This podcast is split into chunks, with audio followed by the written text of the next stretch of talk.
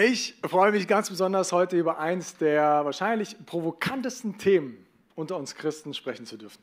Es geht um das ganze Thema Sexualität. Äh, wie sieht in Zeiten von Tinder, wie sieht in Zeiten von One-Night-Stands eine, eine wertschätzender, respektvoller und liebevoller Umgang aus? Dazu gehört natürlich auch die von allen gefürchtete Frage, die leider sehr viele Christen auch trennt, wie ist es eigentlich mit dem Sex vor der Ehe? Ich war neulich oder musste neulich zur Physiotherapie. Ich hatte einen Unfall beim Snowboarden, bin ein bisschen zu weit gesprungen, hatte die Bänder in der Schulter gerissen und lag dann da und dann am Anfang fragen die so ein bisschen, ja, was machen Sie eigentlich für einen Beruf? Weil die müssen halt gucken, ob du irgendwie schwere Sachen trägst oder so. Dann habe ich gesagt, ja, ich arbeite in einer ganz modernen Kirche. Dann schaut sie mich an und fragt, wie heißt denn diese Kirche?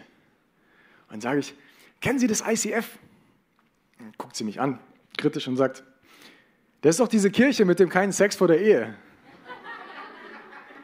Also, wie passt das zusammen? Modern, kein Sex vor der Ehe und so weiter. Und ich weiß nicht, wo du gerade stehst, was äh, deine Meinung dazu ist. Äh, wir haben hier nochmal eine zweite Slide-Umfrage. Könnt ihr jetzt äh, den QR-Code scannen und einfach mal abstimmen, wo du gerade stehst. Mein Herzensanliegen heute für uns ist, dass wir anfangen, eine Kultur zu bauen in unseren Kirchen, in unseren Small Groups, wo wir anfangen, ehrlich und offen über Themen zu reden, wo wir unterschiedliche Meinungen haben. Es ist das Normalste auf der Welt, dass es Themen gibt, wo wir unterschiedliche Meinungen haben. Deswegen darfst du kurz abstimmen. Ähm, ich hoffe, genau, der QR-Code funktioniert. Es gibt drei verschiedene Optionen. Wie siehst du aktuell das Thema Sex vor der Ehe? Sagst du, also ich finde oder ich glaube, bin davon überzeugt, dass es gar kein Problem ist, schon vor der Ehe mit jemandem zu schlafen, zum Beispiel wenn man in einer Beziehung ist. Oder du sagst, Nummer zwei, ich glaube, dass man Sex vor der Ehe haben sollte. Würde mir aber jetzt schwer tun, das meiner Arbeitskollegin mal zu erklären, warum ich jetzt aktuell mit meinem Freund oder meiner Freundin nicht schlafe. Könnte auch sein. Und Nummer drei, ich glaube, dass man keinen Sex vor der Ehe haben sollte, dass es eine göttliche Idee ist und kann es auch mega gut erklären, warum das so ist. Ich hoffe, ich hoffe ihr habt schon abgestimmt.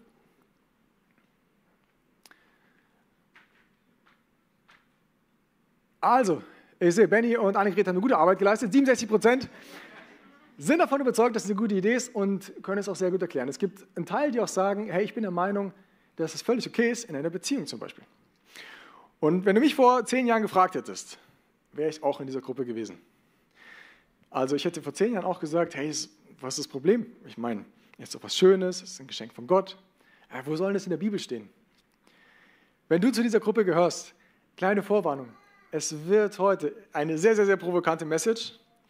Und wenn du es zum ersten Mal hörst, gehst du vielleicht wie mir, als ich zum ersten Mal mit 18 Jahren von einer jungen Frau gehört habe, dass sie sagt, hey, sie möchte mit ihrem Mann erst mit dem Sex bis zur Ehe warten äh, und sie glaubt, dass das eine göttliche Idee ist. Als ich es gehört habe, das war für mich damals das Dümmste, was ich je in meinem Leben gehört habe. Wie kann man sowas altmodisches denken?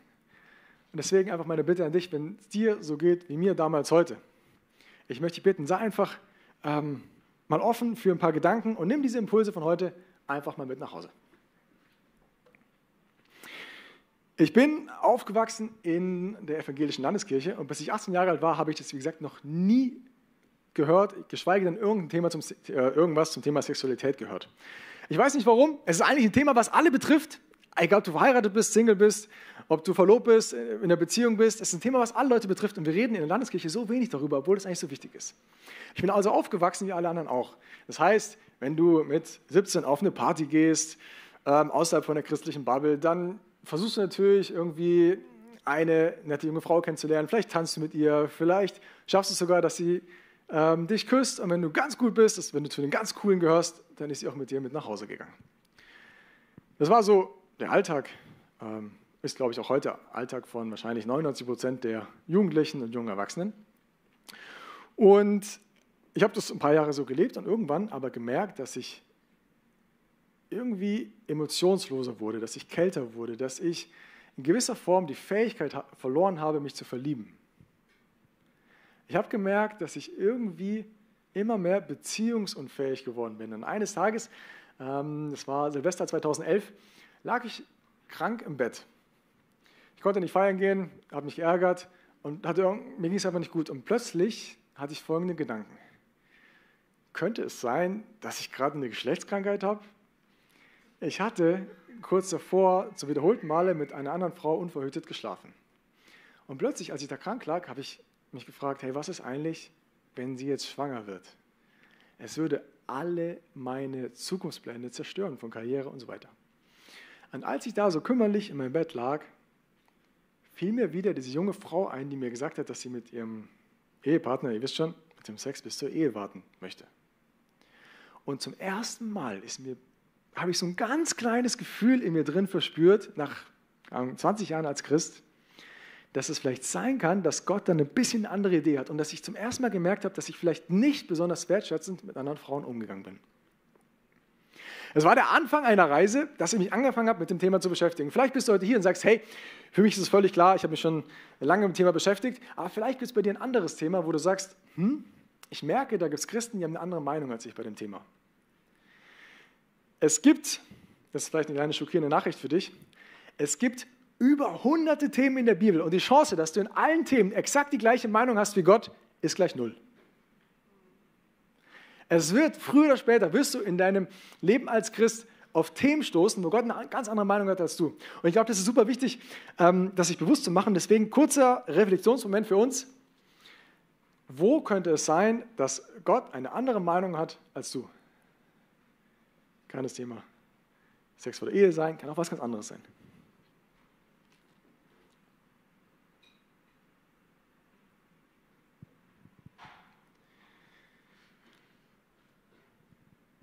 Eine der wichtigsten Sachen, die ich in den letzten zehn Jahren im Laufe dieses Prozesses und dieses Weges gelernt habe, ist, dass ich prüfe, bin ich offen dafür, dass Gott eine andere Meinung hat als ich.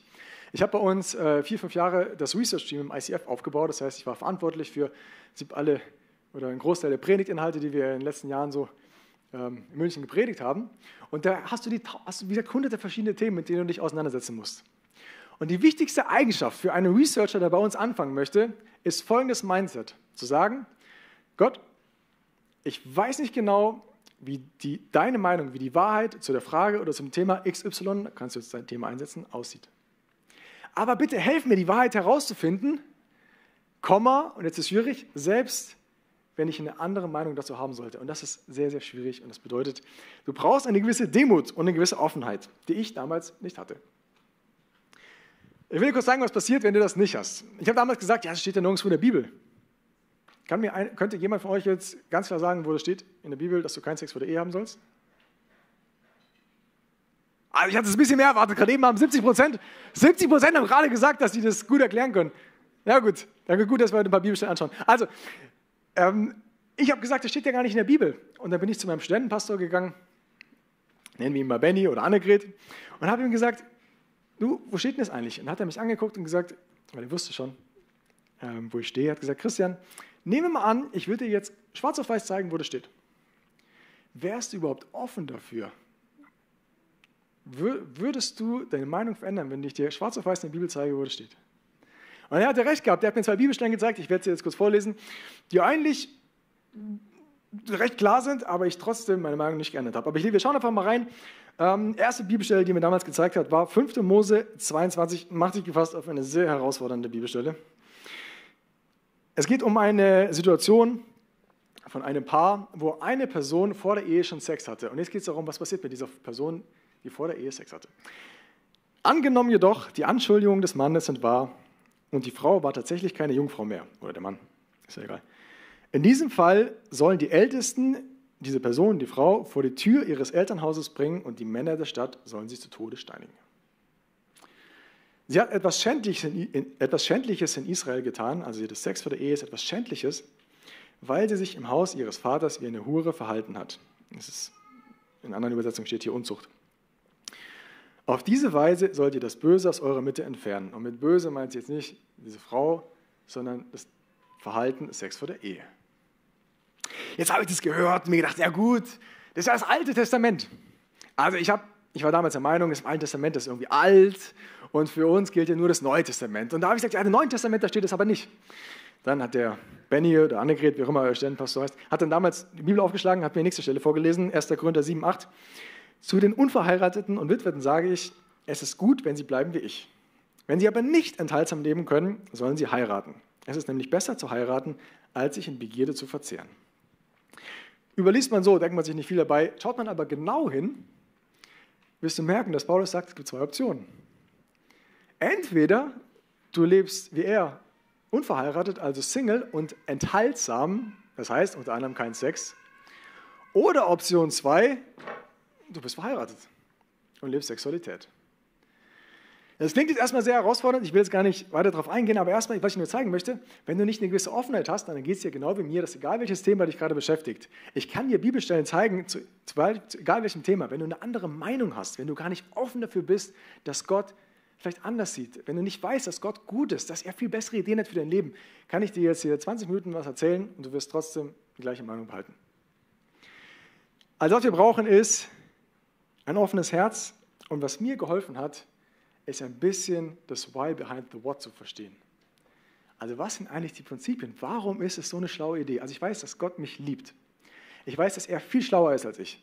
Ich weiß, dass er größere Perspektiven hat. Also wenn er der Meinung ist, dass es eine gute Idee ist, mit einem Sex bis zur Ehe zu verzichten, dann muss das irgendwie Sinn ergeben. Wir schauen uns jetzt drei Themen an. Ich habe mich, wie gesagt, damals dann intensiv damit beschäftigt, vor allem in der Wissenschaft. Ich habe auch äh, sehr, sehr vielen Leuten viele kritische Fragen gestellt. Mein Smorgobleiter damals, äh, Clemens Luther, heutige Geschäftsführer vom ICF München, ist an mir verzweifelt. Er dachte, ich bin ein hoffnungsloser Fall. Aber ich glaube, es ist wichtig, dass du einen Ort hast, wo du diese Fragen stellen kannst. Also wir schauen uns ganz kurz drei Themen an, die dazu geführt haben, dass ich in meinem Leben im Bereich Sexualität und Beziehung meine Meinung um 180 Grad gedreht habe. Und wenn du mir damals erzählt hattest, dass ich eines Tages auf der Bühne stehen werde und äh, zum Thema Sexualität und Sex vor der Ehe was erzählen werde, hätte ich, hätte ich dir kein Wort geglaubt. Okay, kleiner Hinweis. Ähm, wir werden es heute, wir haben jetzt nicht viel Zeit, wir werden es nur in der nächsten Viertelstunde kurz anschneiden. Aber mein Tipp ist, Tobi und ich, wir haben über, ich glaube, vier, fünf Jahre haben wir ein Buch geschrieben, das heißt Love, Sex, God. Und da gehen wir ganz, ganz, ganz detailliert auf die verschiedenen Fragen, auf die ganzen kritischen Themen ein. Es ist sehr, sehr wissenschaftlich fundiert, das ist sehr biblisch fundiert. Meine Empfehlung, wenn du heute sagst, du gehörst zu der Gruppe, dass du sagst, hey, ich sehe das ganz anders, ähm, lies einfach mal das Buch, weil wir dort viel besser eingehen können als jetzt hier in, der, in diesen 15 Minuten. Drei Themen. Wir fangen an mit Thema Nummer eins, das mir zumindest vorher nicht so bewusst war. Ich war mit dem Studium damals in New York und habe unter anderem einen Kurs besucht, da ging es um neurowissenschaftliche Vorgänge in unserem Gehirn. Was passiert unter anderem, wenn wir mit jemandem schlafen? Und was mir nicht bewusst war, dass wir Menschen, oder bewusst vielleicht schon, aber nicht so wirklich bewusst, dass wir Menschen eine Fähigkeit haben, starke Beziehungen, starke Bindungen aufzubauen mit einem anderen Menschen. Eine der stärksten Beziehungen zwischen zwei Menschen siehst du hier. Die Mutter-Kind-Beziehung. Wenn du ein bisschen drüber nachdenkst, merkst du, wie komisch das ist, weil eigentlich ist es eine total einseitige Beziehung. Also, ich, ich war letzte Woche war ich mit äh, vier, fünf Familien im Urlaub, allen mit so Kleinkindern. Und es ist, du, du fährst dir an den Kopf, das ist, die Kinder bedanken sich nicht, die sagen, die, sind, die helfen nirgendwo mit im Haushalt, die müssen alle drei Stunden, ähm, wachen die auf, müssen gewickelt werden, dann müssen die irgendwie äh, gestillt werden, dann schlafen die wieder, dann müssen die wieder gewickelt werden, dann schlafen also, Den ganzen Tag bist du nur am Arbeiten und am Tun. Warum hat diese Mutter so eine starke Bindung zu diesem Kind? Und ein Grund ist, dass weil also durch die Schwangerschaft wie auch beim Stillen werden viele Hormone ausgeschüttet, sogenanntes Oxytocin zum Beispiel, ähm, und die docken an bestimmte Rezeptoren im Gehirn an. Das sind Rezeptoren, ähm, die in Bereichen des Gehirns, die für emotionales und soziales Verhalten verantwortlich sind. Und weil die da andocken, siehst du hier so ein bisschen in schwarz und pink, entsteht diese starke Bindung. Warum erzähle ich das? Weil, einer weiß es schon, weil genau das Gleiche beim Orgasmus passiert. Genau. Das ist richtig. Aber bei uns Männern gibt es ein anderes Hormon, zum Beispiel Vasopressin. Ähm, das ist bei uns dominiert. Das heißt, auch wenn wir anders aufgebaut sind, das stimmt, wir, besitzen wir genauso die Fähigkeit, starke Bindungen aufzubauen. Ähm, ein Beispiel, was mir, wo mir bewusst wurde, dass du tatsächlich, wenn du mit einer Person, vor allem wenn du mehrmals mit ihr geschlafen hast, eine verhältnismäßig starke Bindung aufgebaut hast, war, als mich eine Freundin in München mal besucht hat. Sie hat sich für einen Job beworben, hatte keine Wohnung. München ist immer so, es ist super schwierig, irgendwo eine Unterkunft zu bekommen. Und hat mich gefragt, ob sie einfach drei Tage bei mir übernachten kann. ich hatte schon mit der Person früher ein paar Mal geschlafen, aber zu dem Zeitpunkt war das schon Vergangenheit von mir. Also ich bin ja schon lange drüber hinweg. Und als diese Person dann aber in meiner Wohnung war, das war vielleicht so ein Jahr, nachdem ich aufgehört habe, mit anderen Frauen zu schlafen, habe ich gemerkt, wie schwer es mir gefallen ist, zu widerstehen, sie zu riechen, sie zu sehen, sie nahe in meiner Nähe zu haben. Ich habe gemerkt, wie stark diese Bindung geworden ist, obwohl ich es gar nicht wollte. Es war ja nur ein One-Night-Stand. Ein paar Wochen später war mal eine andere Freundin zu Besuch, ähm, die, mit der ich noch nie was hatte. Und es war nicht mal annähernd so schwer zu widerstehen wie bei der ersten Person. Also was ist passiert? Ist, durch den Geschlechtsverkehr entsteht eine verhältnismäßig starke Bindung, die ich völlig unterschätzt hatte. Das Spannende ist, dass Paulus oder die Bibel das auch schon vor 2000 Jahren wussten, was wir heute neurowissenschaftlich seit 20 Jahren nachweisen können. Und zwar steht 1. Gründer 6,17 folgendes: Oder wisst ihr nicht, dass ein Mann, der mit einer Prostituierten verkehrt, mit ihr eins wird? Denn in der Schrift heißt es, die beiden werden zu einer Einheit, also entsteht diese Bindung. So, ich habe jetzt als Schaumeier damals gesagt, naja, es ist ja klar, dass sie damals dir empfehlen mussten, mit dem Sex bis zur Ehe zu warten. Es gab ja keine Verhütungsmittel. Also es gab ja nichts mit Kondomen und so weiter. Es ist ja logisch, dass, sie das, dass das eine schlaue Idee war, sonst hätte es ja lauter Kinder gegeben. Der Punkt ist, wenn du in die Bibel schaust, merkst du, die Bibel spricht nirgendwo darüber. Sondern Gründe sind unter anderem diese hier, dass Paulus davor warnt, dass eine Bindung entsteht und das ist heute genauso wie vor 2000 Jahren. Eine Frau, die ich gut kenne, hat ähm, auf einer Party einen Mann kennengelernt, hatte mit ihm einen One-Night-Stand. Ähm, haben sich dann ein Jahr nicht mehr gesehen und sie ist dann irgendwann in die Stadt gezogen und da dachte sie sich, hey, ich kann hier bei ihm einziehen. Sind zusammen in die Wohnung eingezogen, am Anfang war es nur freundschaftlich. Jetzt haben sie angefangen, natürlich nach einer Zeit, ich weiß nicht, wann es losging, nach dem ersten Rotwein, keine Ahnung, wieder miteinander zu schlafen.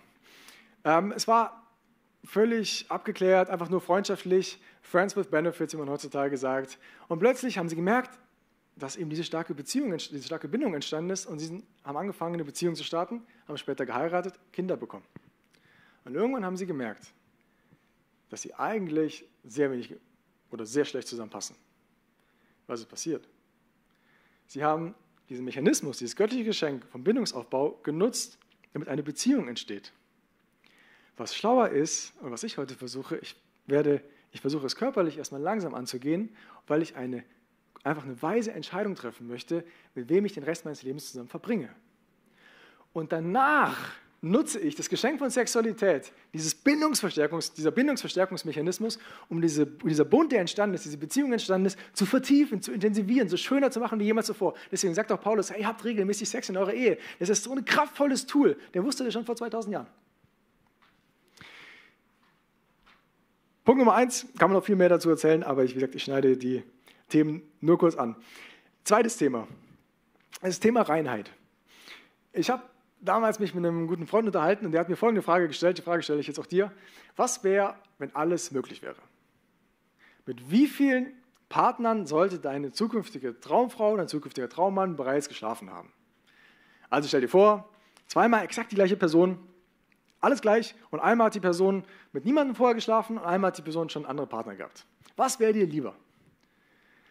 So, ich habe jetzt damals gesagt, naja, ich habe ja auch schon mit anderen Frauen geschlafen, das ist mir nicht so wichtig. Aber wenn ich ganz ehrlich bin, habe ich irgendwann gemerkt, in uns drin, sowohl bei Männern wie auch bei Frauen, ist, liegt dieser Wunsch nach sexueller Reinheit, nach Intimität, nach Reinheit im Bereich Intimität. Und es ist was anderes übrigens, ob die Person jetzt schon, äh, keine Ahnung, vor meiner Beziehung schon Italienisch gelernt hat oder kochen gelernt hat. Es ist einfach etwas anderes. Ich habe damals gesagt, naja, ich will ja, dass die Person kein Anfänger im Bett ist. Äh, Tobi macht immer das, sagt immer so schön, wenn du als Paar gelernt hast, egal ob du heute verheiratet bist oder in einer Beziehung bist, offen und ehrlich über Wünsche und Anliegen zu sprechen, auch über Themen wie Sexualität, dann fängst du vielleicht als Christ in der Kreisklasse an nach der Hochzeit, aber du hast 50, 60 Jahre um im Bereich Sexualität in die Champions League zu kommen. Dritter Punkt. Das ist das Thema Lust und Begehren. 2. Petrus 2,14, da steht folgendes: Lüstern blicken sie jeder Frau oder jedem Mann. Wie gesagt, ich erzähle das alles aus meiner Perspektive, aber du kannst fast alles auch umdrehen. Also lüstern blicken sie jeder Frau oder jedem Mann hinterher, ständig auf der Suche nach sündigen Abenteuern. So, jetzt muss man genau aufpassen, weil manche Christen denken jetzt, ich darf einen anderen Menschen nicht sexuell attraktiv finden. Das ist nicht der Fall. Lies mal Hohe Lied, du wirst merken, es ist eine Zelebration der erotischen Liebe. Was, wovor Paulus hier warnt, ist folgendes. Dieses Thema Lust oder auch begehrliche Blicke bedeutet, dass ich einen Menschen reduziere auf seine sexuelle Funktion. Hier ist ein Beispiel aus dem Fitnessstudio, kennst du vielleicht. Du bist gerade auf deinem Laufband, machst gerade Sport, weil, keine Ahnung, Sommersaison, keine Ahnung, und plötzlich siehst du eine Person, einen Mann oder eine Frau vor dir und du fängst an, in deinem Kopf dir vorzustellen, wie du mit dieser Person ähm, Sex hast. So, was jetzt passiert ist, genau genommen bist du nicht an dem Menschen interessiert, deswegen dieses Kreuz, sondern an seiner sexuellen Funktion. Das heißt, du reduzierst diesen Menschen auf ein Konsumgut, deswegen ist ein erniedrigendes Verhalten, was in meinem Herzen passiert. Und gleichzeitig möchte ich, geht es nicht darum, mich irgendwie der Person hinzugeben, sondern ich möchte die Person benutzen für meine eigenen Bedürfnisse. Hat jemand Freunde, die Tinder benutzen? Tinder an sich ist erstmal was ganz Neutrales. Kannst du Person kennenlernen, keine Sorge, wenn du Tinder selber benutzt, kannst du gerne machen. Aber wenn ich ähm, Tinder, wenn ich auf der Suche nach einem One-Night-Stand auf Tinder bin, bin ich genau genommen nicht auf der Suche nach irgendeinem Menschen, sondern was ich eigentlich suche, ist ein erotischer Nervenkitzel.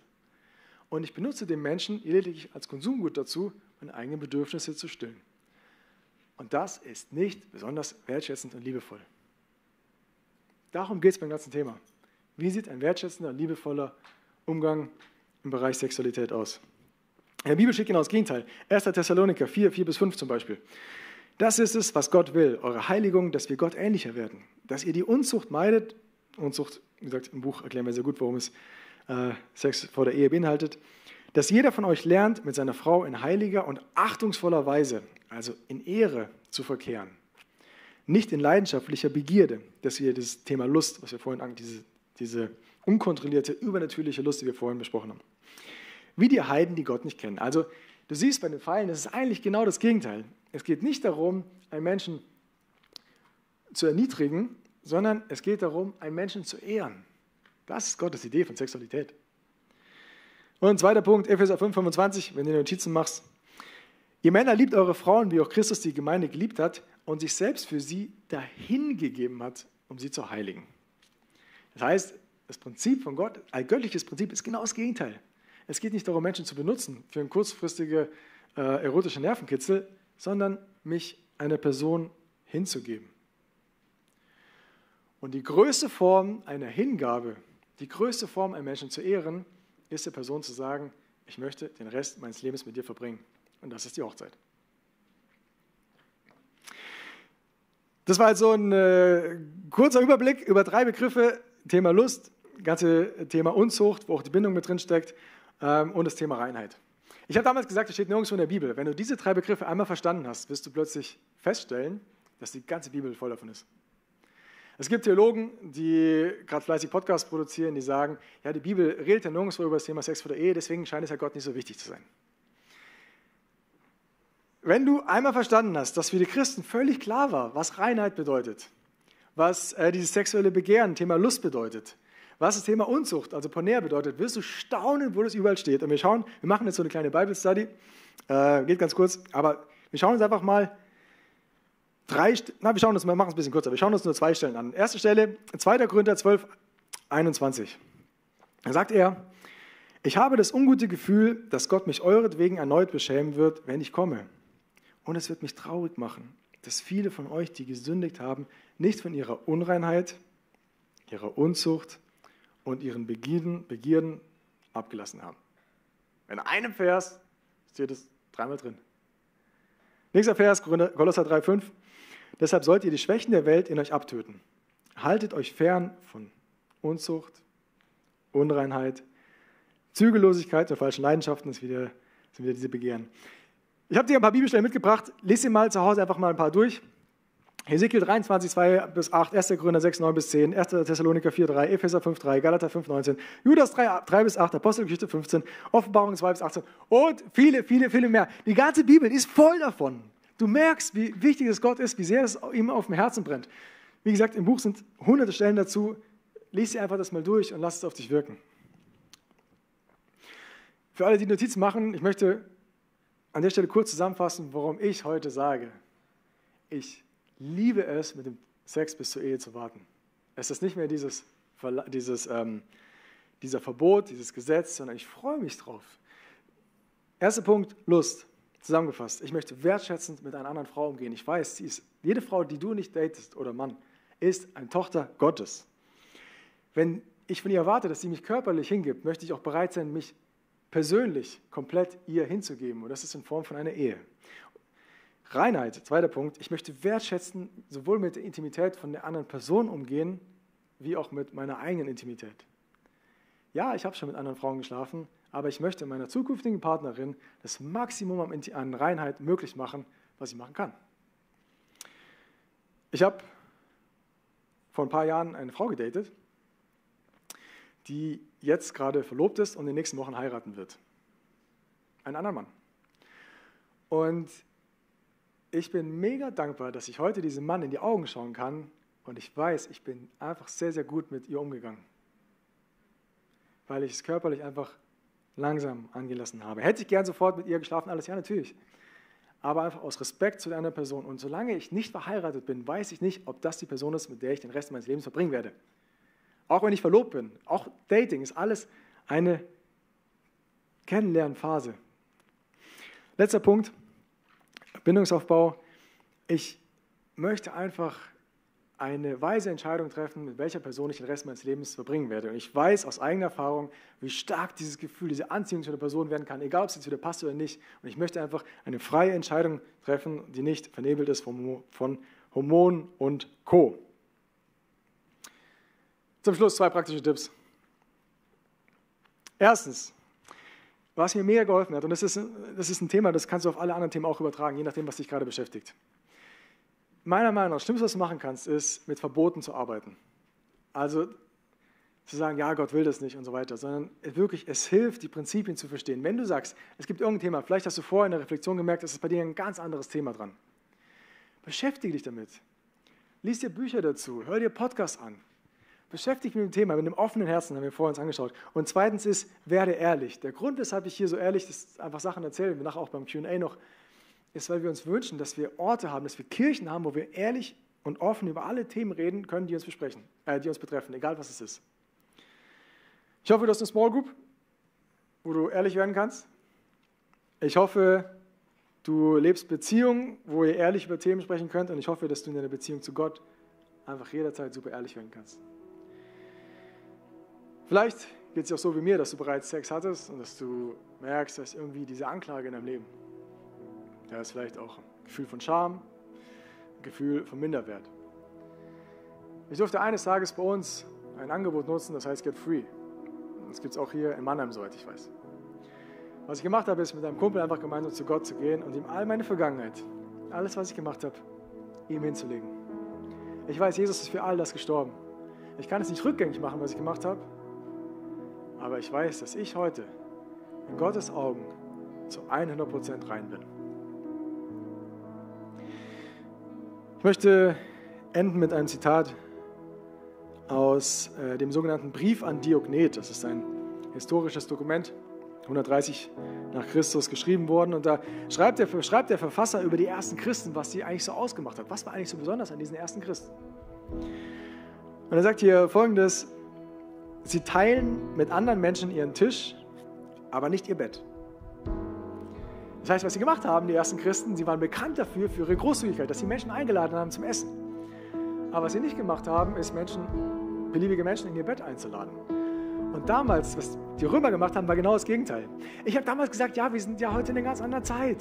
Das war ja, damals war das vielleicht so konservativ wie auch immer, aber heute sind wir in einer anderen Zeit, das hat sich verändert. Ich kannte mich nicht gut in der Geschichte aus. Wenn du ein bisschen recherchierst, wirst du merken, dass damals vor 2000 Jahren im Römischen Reich sehr ähnlich liberal mit dem Thema Sexualität umgegangen wurde wie heute. Und in diese Zeit kommt Jesus Christus. Er betont den Wert, diese Kostbarkeit von sexueller Intimität, von Reinheit und so weiter, wie wir gerade jetzt angeschaut haben. Und er setzt damit eine Revolution in Gang. Die ersten Christen, die an diesen Prinzipien festgehalten haben, die gemerkt haben, hey, das sind Prinzipien, die sind zeitlos, wurden sehr wahrscheinlich ausgelacht dafür. Vielleicht geht es dir heute so, dass du in der Schule, im Studium, in der Arbeit ebenfalls dafür ausgedacht wirst, man sich lustig macht, wenn du sagst, hey, ich warte mit dem Sex bis zur Ehe. Aber diese, diese kleine Anzahl von Christen haben festgehalten an, an diesen göttlichen Prinzipien. Und innerhalb von einer kurzen Zeit hat sich das Christentum ausgebreitet über das komplette römische Reich und hat Tausende, wenn nicht sogar Millionen Menschenleben verändert. Ich möchte noch beten zum Schluss dafür, dass wir anfangen, uns trauen, uns mutig über Themen zu reden, dass, wir, dass es okay ist, wenn man unterschiedliche Meinungen hat. Auch wenn du jetzt hier sitzt und sagst, hey, ich sehe es ganz anders. Dass wir anfangen, offen und ehrlich, in Wertschätzung uns auszutauschen.